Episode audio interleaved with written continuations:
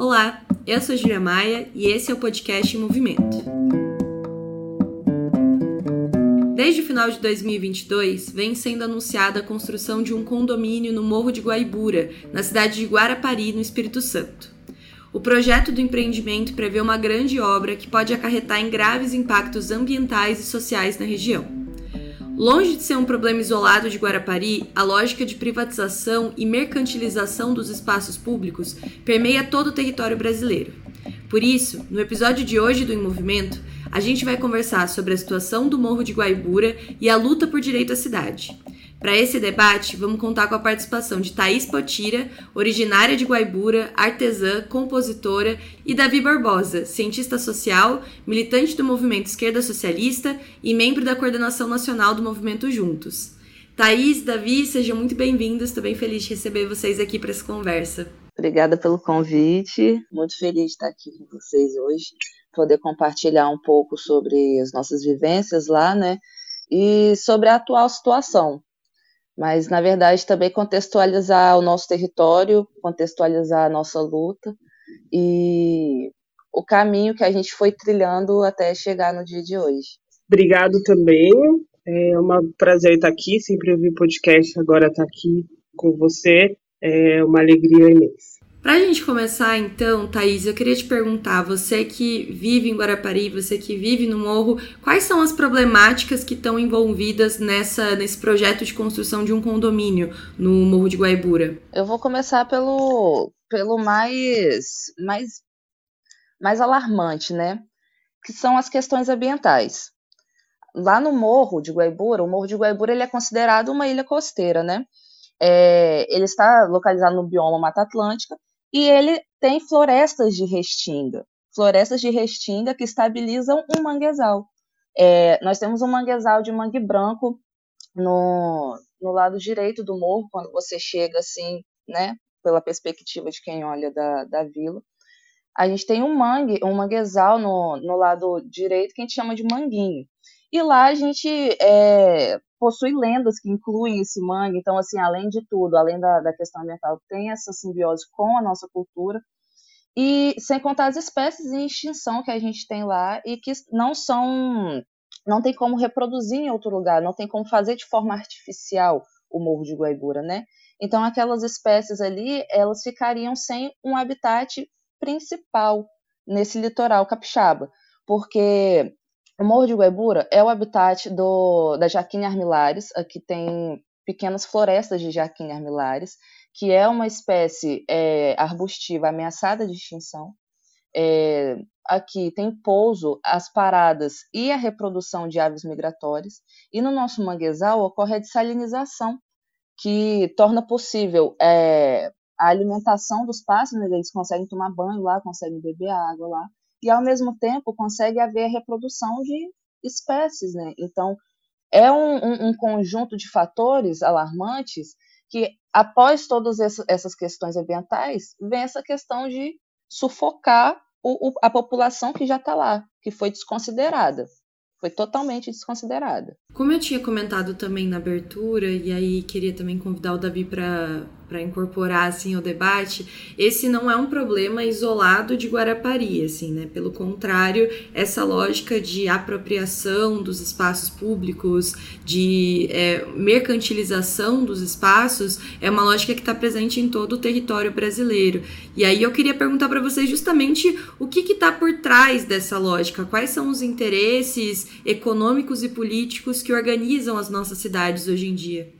É, o espaço, né, as cidades não deixam de ser também uma frente de expansão do próprio capital, né, de reprodução do lucro, de aí uma busca incessante por um é, aumento de fato do lucro das grandes empresas, é, do sistema financeiro e dentro disso, no espaço, há essas disputas, elas ganham corpo, né? No território, essas disputas acabam se traduzindo como, por um lado, uma tentativa de esmagamento do que são, por exemplo, formas de resistência é, como são os quilombos, como são as comunidades originárias no Brasil, as aldeias indígenas, é, e por outro lado também uma, um avanço muito rápido do que essa frente de expansão aqui em São Paulo, por exemplo, com a verticalização, é, com a construção desordenada de muitos prédios para venda, aluguel e tudo mais, fazendo inclusive disso parte de um processo de descaracterização de bairros, de desapropriação de comunidades, de favelas e tudo mais. Então, o espaço foi também, ao longo da história, esse é, lugar de expansão do próprio capital, do lucro, e isso acho que é, se traduz no próprio caso de, é, do Espírito Santo como uma tentativa também de é, chegar em lugares onde ainda não se chegou. Então, nessa busca incessante pelo lucro, alcançar territórios que ainda não foram alcançados, e nesse processo ir destruindo a tudo e a todos. É, e acho que um tema importante também da gente é, pensar é que hoje o espaço ele também não é apenas uma, é, um pano de fundo para a forma como o capitalismo se desenvolve hoje, para a forma como é, o, o, regime político se é, desenvolve hoje. Ele também é parte da forma como a gente tem a circulação das mercadorias, é parte da forma como a gente tem também a exploração do trabalho, a expropriação. Então, esses desalojamentos para a construção de grandes condomínios, os desastres ambientais que a gente vê também muito por conta da ação das grandes construtoras e tudo mais, são parte dessa disputa permanente que não vem de hoje em relação ao espaço, à cidade e aos territórios. Eu queria tocar num aspecto também que é sobre o papel do Estado quando acontece esse tipo de coisa, né? Eu estava dando uma pesquisada e no caso do Morro de Guaibura, por exemplo, essa é uma área que até 2015 era considerada uma zona especial, onde era proibida esse tipo de construção. Aí em 2016, por uma decisão da prefeitura, ela perdeu essa proteção e passou a ser considerada uma zona de interesse turístico. Então eu queria perguntar para vocês, tanto para Thaís comentar um pouco dessa experiência e de outras que eu sei que já aconteceram também no Espírito Santo, mas num geral também, qual o papel que os governos e as prefeituras têm na construção e na exploração do espaço público? A gente sempre, é, quando consideraram o, o plano diretor anterior a 2016, né, até 2015, a gente era considerado uma zona especial. Toda a área da península de Guaibura até o costão rochoso, ou a nossa ilha costeira. E a gente foi realmente surpreendido quando a gente viu que mudou para a zona turística. Porque a zona turística, ela permite que você construa até quatro pavimentos. Isso é muita coisa se você for considerar num local que foi tombado como um patrimônio cultural e paisagístico. O Morro de Guaibura ele já é reconhecido como um local de tanto contemplação, né, mas também um local cultural. O Morro de Guaibura ali, ele está numa região que, como os, os, próprios empreendedores ali, quando eles vão se referir, eles falam sobre algo raro, sobre algo único. Isso é uma fetichização que é feita e a, acaba tendo uma colaboração do, do, do poder público com isso, com essa fetichização do ai, do bucólico, do, do exótico, do único. Não, você está tratando de um ecossistema e um ecossistema que está integrado com a vida e a vivência de pessoas ali. Não existe Guaibura sem o Morro de Guaibura e o povo guaiburense. É vila, praia e povo, tudo integrado. Se tira um, morre o outro. Quando meu, meu, meu tio de 85 anos, pesca todo santo dia, 5 da manhã, virou para mim com os olhos cheios d'água e falou: Potira, Guaibura está morrendo. Isso quando começou toda essa briga, que a gente ainda estava se erguendo, pensando de tanto que a gente já estava surrando. A gente já estava assim, de, de um jeito que o coração estava doendo. Ver aquilo, ver a, a, o, o olhar do, do meu tio falando isso fez eu entender tudo o que estava acontecendo, fez eu entender que todas essas mudanças que ocorrem é para ocorrer, foi aquilo que eu te falei, é para ocorrer o domínio sobre aquela população. Você não vai ter o direito de escolha. Seu direito é de estar vivo, tá bom, vou respeitar seu direito de estar vivo. Agora, de viver, não de existir, ai, já não é comigo, né? Acho que o, depoimento da Potira também ajuda a gente enxergar mesmo como é, muitas vezes o Estado ele é um braço ali legal da própria forma como as nossas o capitalismo produz as nossas cidades, né? Então é, essa questão dos planos diretores a maioria desses processos, quando acontecem aqui no Brasil, tem pouca participação popular, geralmente tem muito interesse privado também disputando esses processos.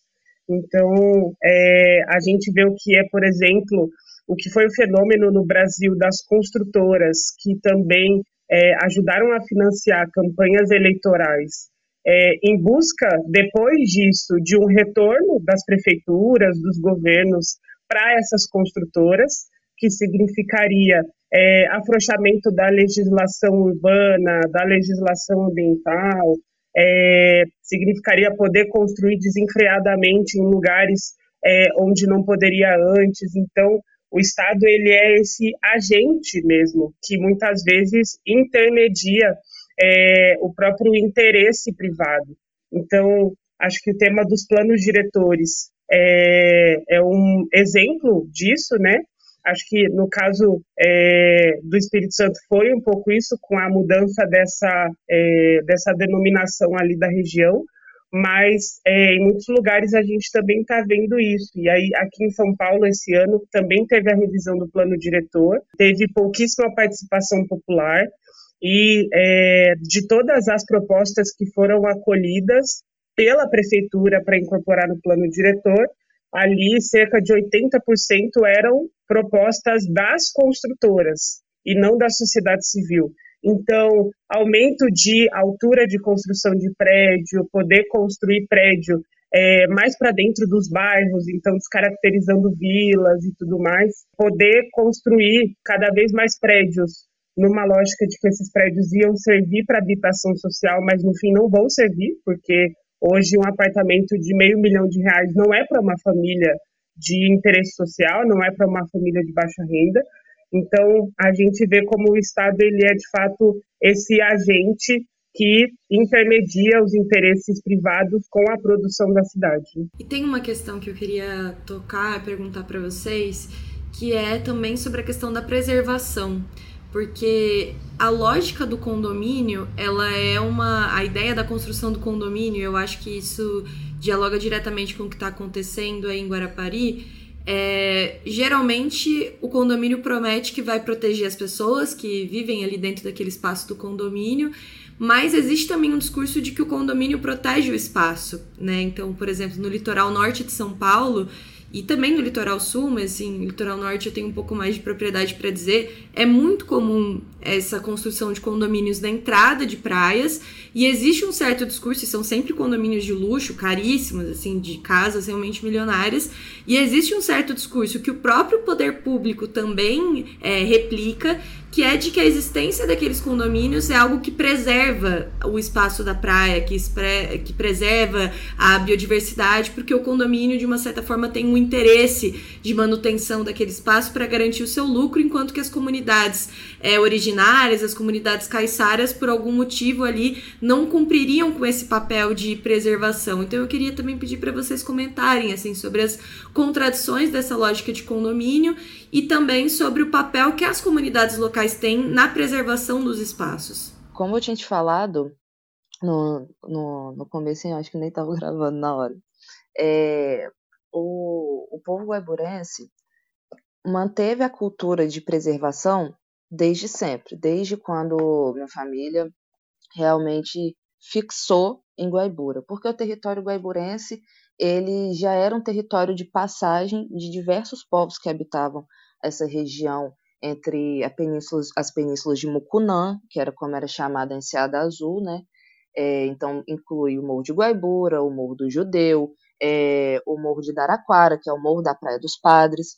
É, toda essa região ela era um, um, local de transição, mas o Morro de Guaibura foi um ponto específico, porque lá foi um local que resistiu à passagem dos jesuítas no litoral até Anchieta. Padre José de Anchieta não entrou em Guaibura. Então, aquele local ficou sendo um refúgio para alimentação, para manter seu sagrado, para manter seu, sua cultura, por um longo tempo. Os meus ancestrais, os ancestrais dos meus familiares, passavam por aquela terra. Mas quando foi na, na década de 20, 1920, a minha família se estabilizou lá. Porque já estava ocorrendo a, uma certa tentativa de expansão que estava sendo exploratória, que a gente vê o caso da exploração de monazita, por exemplo. Eu tive familiares que trabalharam na Mibra, que trabalharam é, nas fornalhas da fazendo, torrando monazita, trabalharam pegando monazita. Então, a cultura guaiburense, ela gira em torno de história, de um local que é esquecido na história. Ninguém quer contar onde, é, por onde que o José Anchieta não passou. Ninguém quer saber a história desse lugar, ninguém quer saber da resistência desse lugar. Então, o, o ambiente, ele se torna também casa. A partir do momento que se tornou casa, que minha família ficou lá, não foi proibida a entrada de ninguém. Todo mundo continuou tendo usufruto coletivo daquela região, mas a regra sempre foi clara. Entrou, não devastou. Você pode pescar, você pode coletar seu marisco, você pode fazer o que você quiser naquela região, a partir do momento em que você não se acha mais importante do que a natureza que está lá. Por isso, por esse motivo, o Morro de Guaibura não é habitado. Para você ter ideia, a gente teve direito de usar o, o Morro de Guaibura por ser um usufruto coletivo da comunidade em 2007, e a gente fez o campinho bonitinho para a gente jogar lá e tudo mais. Só que por decisão da própria comunidade, a gente pegou, deixou aquela restinga que estava menor reflorestar por inteira e a gente continuou jogando o nosso futebolzinho todo domingo na praia. Você faz um comparativo no mapa entre 2007 e 2022, você vê a diferença. Você vê ali os cascalhos que outras pessoas que vêm de fora para catar sururu aqui, porque aqui tem uma proliferação perfeita de sururu pela qualidade da água, que eles estavam jogando muito sururu nas pedras. Os moradores de Guaiburi em 2009 fizeram a limpeza do mangue para o manguezal voltar a respirar, porque estavam jogando entulho, estavam jogando o cascalho, estavam tentando matar o nosso mangue. Porque até hoje tentam descaracterizar o nosso mangue. Falam que aquilo lá no máximo é uma macega que alaga. O que, que é isso? Sabe? Não é, não é assim que funciona. Então, se você vê comparativos, você vê como que a comunidade influenciou para que aquele lugar fosse preservado, ou que ele fosse, é, como que eu posso dizer, para que aquele lugar fosse mantesse a manutenção da preservação dele, porque o, o, a natureza em si, a partir do momento que, o, que meteram a mão nela uma vez, você vai precisar ficar cuidando dela, você vai precisar ver, você vai precisar orientar.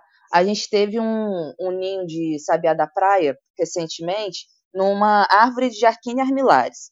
O que significa? São duas espécies ameaçadas de extinção que estavam em contato uma com a outra para manter a sobrevivência uma da outra. Porque a Jaquine, onde ela estava ali, é um local que, que ela consegue ficar protegida, porém estavam podando as jaquinhas de lá. Só que por ela estar tá com o ninho, não quiseram cortar o pessoal de fora. O que, que os nativos fizeram? Ficaram todo dia indo lá vigiar o ninho da sabiá da praia. Agora você pode até ir lá. Você chega lá, tá o ninho bonitinho, não tem mais nenhum ovinho, por quê? Porque conseguiram sair e viajar pelo mundo. Por quê? Porque a população, os nativos, cuidaram, fizeram um cerco e cuidaram bonitinho para que aquilo acontecesse. Então, isso é só um exemplo básico, para a gente chega a ser básico, de como que a, a população guaiburense influencia naquele bioma de forma positiva, mantendo ele de pé. Agora, colocar um condomínio que desconsidera todo esse aspecto cultural que é envolto com a natureza e se chama e se classifica como algo sustentável, isso é inadmissível. Eu vi algumas fotos do projeto do condomínio aí em Guarapari e é muito bizarro, é como se fosse um, um rasgo mesmo no território ali, um condomínio mega luxuoso, é, no projeto dá para ver já que o que vai remanescer de, de vegetação vai ser muito pouco. É, ali tem as casas gigantescas, ao redor tem uma ou outra árvore. É, então, de fato, seria um impacto muito grande. A gente sabe que essas casas luxuosas não vão ser para as pessoas que moram aí, não vai ser para a Putira, não vai ser para o tio dela.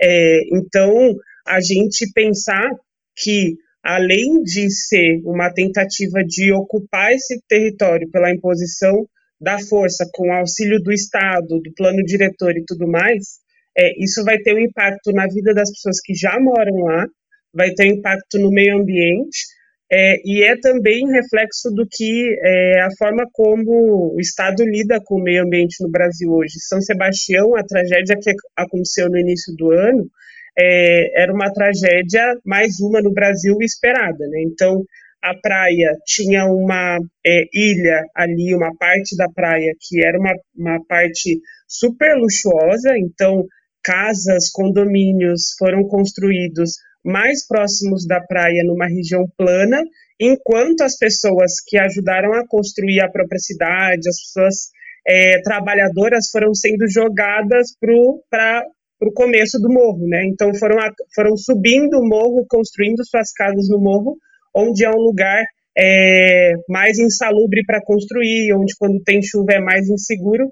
Então essa questão do meio ambiente hoje e também do que vem sendo as mudanças climáticas, o tema da proteção dos territórios, que do desmatamento e tudo mais, é muito importante porque essa frente também de construção, de expansão, de chegada também desses grandes condomínios, ela busca desrespeitar essa própria lógica que às vezes os territórios têm de conservação, de preservação, apenas para conseguir ter um marketing mesmo, um diferencial que seja essa tentativa da more num lugar paradisíaco, more num, é, num lugar próximo da natureza e tudo mais, só que a gente sabe que isso daqui a algum tempo vai também gerar consequências, muito provavelmente a vegetação que se desenvolveu ali pode não conseguir seguir, é, animais que estão ali, no caso do Espírito Santo também eu vi no abaixo assinado que vocês divulgaram, que ali também é uma região de corais, né? Então a, o próprio tema do mar é, pode ser afetado. Então onde que vai ser é, destinado o esgoto? De onde vai vir a água? Então os moradores de hoje de Guarapari eles sabem para onde que vai, de onde que vem essas coisas.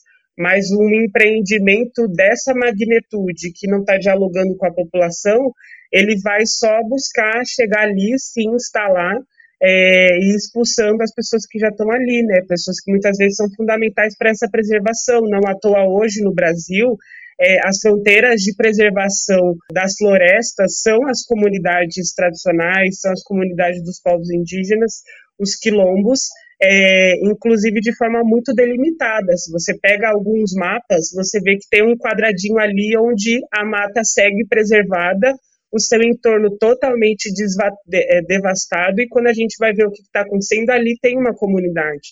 Então, isso é muito importante, não deixar com que é, essas tentativas de condominialização da vida também afetem o meio ambiente, né? Já vem afetando o litoral norte, eu acho que foi um exemplo disso, e a gente não pode deixar com que se repita também nesses outros lugares, né?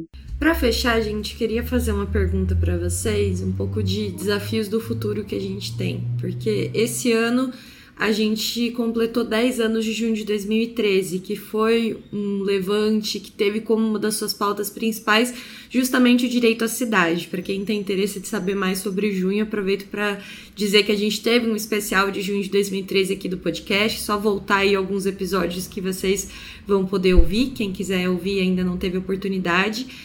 E quando a gente fala sobre direito à cidade, às vezes a ideia que vem muito né, rapidamente à cabeça é o direito de acessar o espaço da cidade ou seja, aquele espaço que é construído, não sabemos por quem, eu ter o direito de chegar até ele. Então, eu ter o direito de ter uma passagem de transporte que seja barata, ou então não ter passagem, tarifa zero, para poder acessar e circular por esse lugar, ou ir em shows por um valor mais barato, acesso a esse movimento cultural. E claro que isso tudo também está incluído no debate sobre direito à cidade.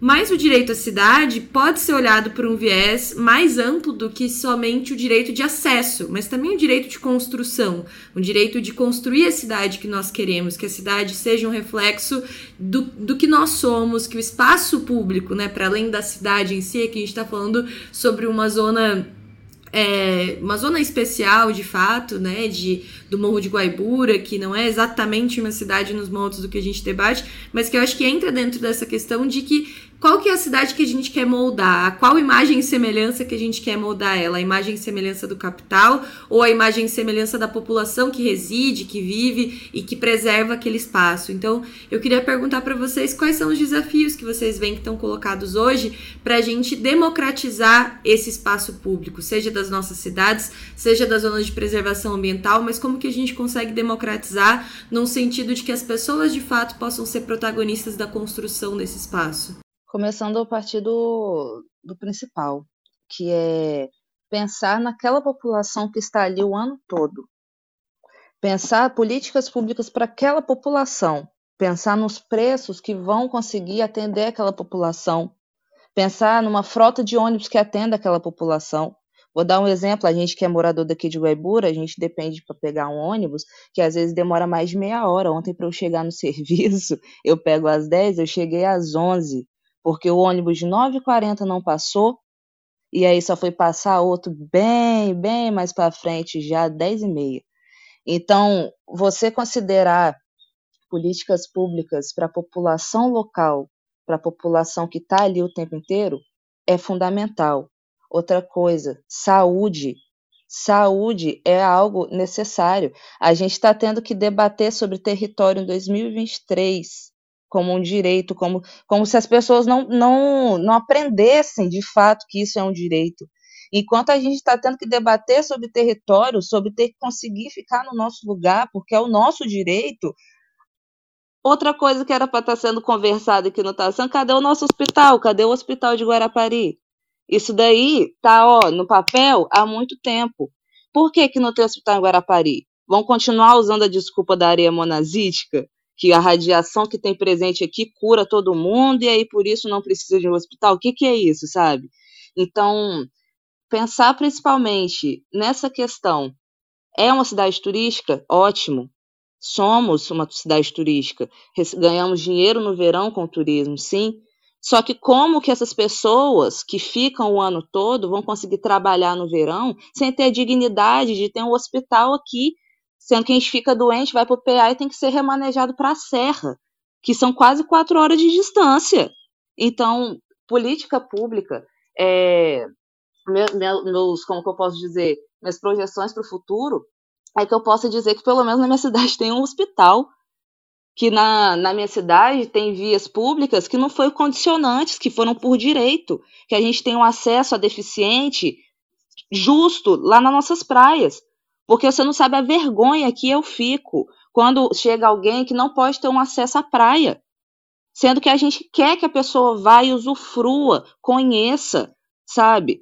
As nossas praias, elas estão sendo totalmente desconsideradas. Jogam entulho, jogam esgoto e falam que é quem? Que são os moradores. Não, não, não. Os moradores são quem denuncia e ainda são quase silenciados foram silenciados todos esses anos, agora a gente está realmente fazendo um levante. A gente está fazendo o levante guaiburense. Então, as projeções para o futuro que a gente tem aqui respeitem também as populações nativas e originárias desses locais. Respeitem quem está ali pelaquela terra e quem mantém aquela terra viva para que os de fora possam vir e visitar. E que os de fora venha e usufrua, mas não destrua. Porque Guaibura está cansada cansada de ser tão abusada, de ser tão extorquida dessa forma. Então, minhas projeções para o futuro são essas. Um futuro que tente ser pelo menos um pouco melhor, projetando como está a nossa realidade atual. É, essa pergunta, é, além de lembrar Júnior, né, acho que dá também para falar um pouco sobre como acho que o próprio depoimento da Potira mostra que para alguns lugares terem a infraestrutura que tem, alguns outros lugares são permanentemente atacados, violados, explorados, espoliados e tudo mais. E tem muita gente que até pensa assim, ah, as nossas cidades no Brasil não são planejadas e tal, por isso que é, o transporte público não funciona, por isso que é, a gente, por isso que está crescendo tanto as comunidades, as favelas e tudo mais. Só que, na verdade, as cidades brasileiras são planejadas, são planejadas a partir dessa lógica onde você concentra toda a riqueza num só lugar.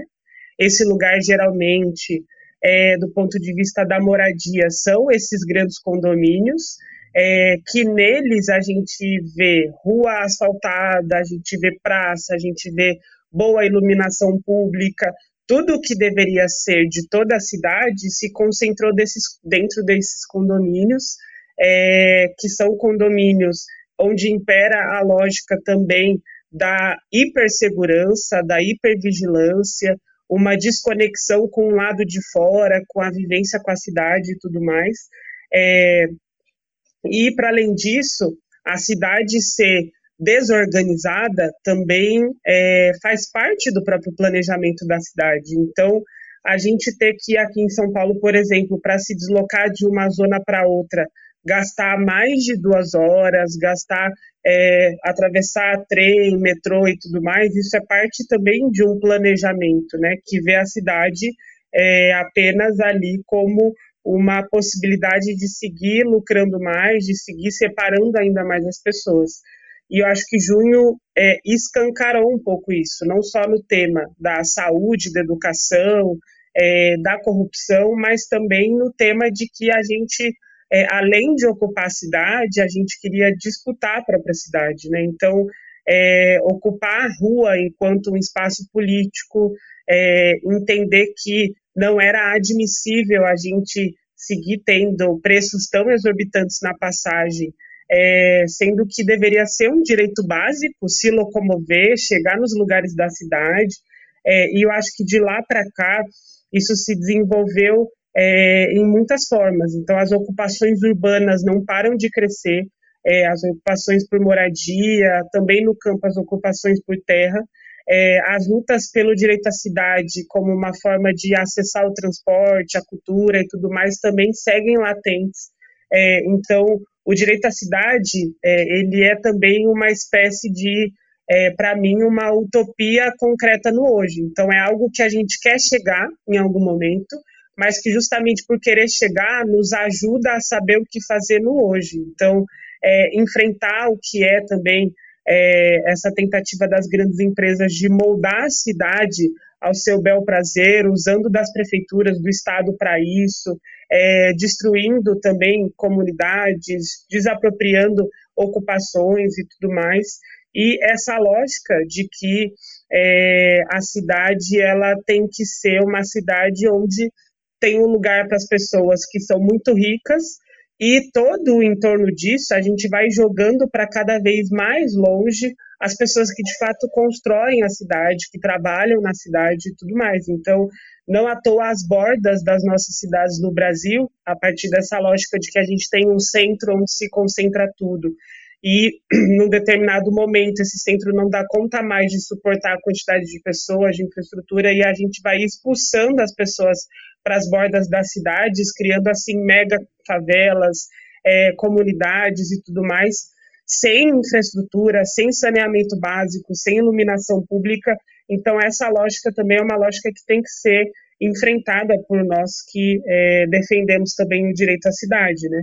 E pensar de uma forma é, imaginar uma cidade radicalmente diferente, porque já tiveram experiências no Brasil de pensar, por exemplo, o Estatuto das Cidades no início do governo Lula, que é, acabaram por cair por terra quando se viu que buscou se priorizar mais os interesses das grandes construtoras, das empresas que constroem, entre muitas aspas, é, a cidade, é, no lugar de levar em conta o interesse da população, né? Então, é, muitas pessoas também se desanimaram com a luta pelo direito à cidade, é, por conta dessa inversão de prioridades que houve é, também no início do governo Lula em relação é, ao que era o debate das cidades no Brasil. Né? Então, o próprio Minha Casa Minha Vida, que, é, apesar de ter sido uma política importante, priorizava a lógica de dar dinheiro para o setor privado, para o setor privado construir,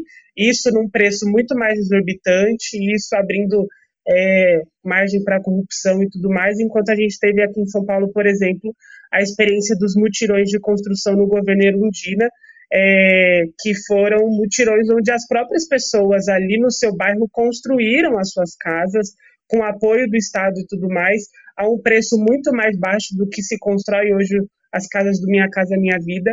Então, é, não também se iludir, não deixar a gente ter um horizonte muito limitado para pensar a cidade hoje, também superar as experiências que a gente já teve até agora, eu acho que ajudam a gente a levar o legado de junho mais para frente. Davi, Thaís, eu quero agradecer muito vocês por esse debate. Acho que foi muito importante a gente conversar é, sobre tudo que a gente falou aqui, tanto acho que primeiro no sentido de denunciar o que está tá acontecendo no Morro de Guaibura, para que essa seja uma luta de todos e todas nós também, né? Que não fique restrita à comunidade local, tendo que é, responder a essas ofensivas que são muito pesadas da iniciativa privada, do capital, com o apoio, inclusive, do Estado. Então, que a gente torne essa uma pauta mais ampla, que mais pessoas tomem conhecimento. Tem também um abaixo assinado rolando, então se a Thaís depois quiser comentar, para a galera também ajudar nisso. Toda forma de pressão é, é importante para a gente resistir contra esses ataques e essa forma é, predatória de ocupação dos espaços, né? Que a gente consiga realmente pensar uma outra cidade, um outro campo, um outro litoral possível também no nosso país. E para isso quero agradecer muito vocês por terem contribuído esse debate aqui. Mais uma vez eu agradeço pelo convite. É, é muito importante conseguir levar esse, esse debate, essa pauta para outros lugares, é, transcender o, o estadual, né, conseguir passar e se tornar realmente um caso federal, um caso que tem que ser é, tá na ciência de todos, né? Porque o Morro de Guaibura foi muito apagado, a comunidade guaiburense foi muito apagada, a Vila Guaibura, que já foi chamada de Aldeia Guaibura, já foi muito apagada. Então, quero agradecer mais uma vez por estar cedendo esse espaço e a luta continua. Para vocês conseguirem mais informações, é só seguir no Instagram, Guaibura, e lá tem o link na, na bio do nosso baixo assinado. Também tem as postagens, tanto em vídeo quanto em foto, para vocês ficarem mais por dentro do que está acontecendo com o nosso território e como a gente está travando essa luta contra essa, essa predação, né? Contra o nosso território. Nesse exato momento, eu estou tentando até manter a calma, porque está ocorrendo uma supressão lá na, no Morro de Guaibura, acabei de receber essa notícia.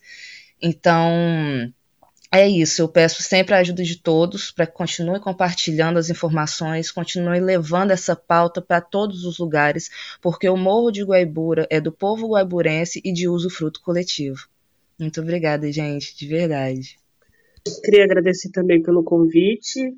Mandar um abraço de longe também para Potira por toda a luta. A gente sabe que esses momentos nunca são fáceis e é, eles também trabalham para nos dividir, né? E quando a gente está dividida, a gente tem menos força. Então, a gente conseguir pensar também na força coletiva de resistência dos territórios, em Guaibura, vai ser muito importante. Todo apoio é, também vai ser fundamental. Então, é, Para quem está ouvindo, conheçam também. É, o Tira falou do abaixo assinado. É, eu dei uma lida também lá. Você entende é, o que, que eles estão querendo colocar em jogo.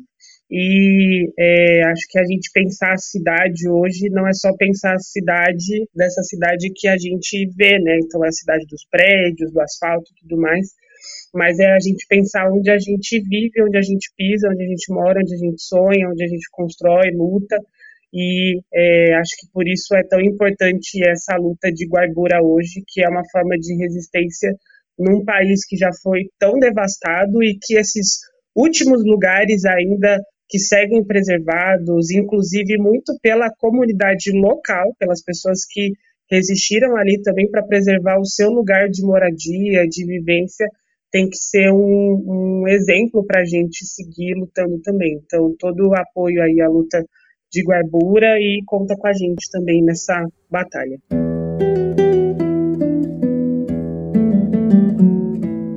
podcast Movimento é uma iniciativa da revista Movimento e do Movimento Esquerda Socialista.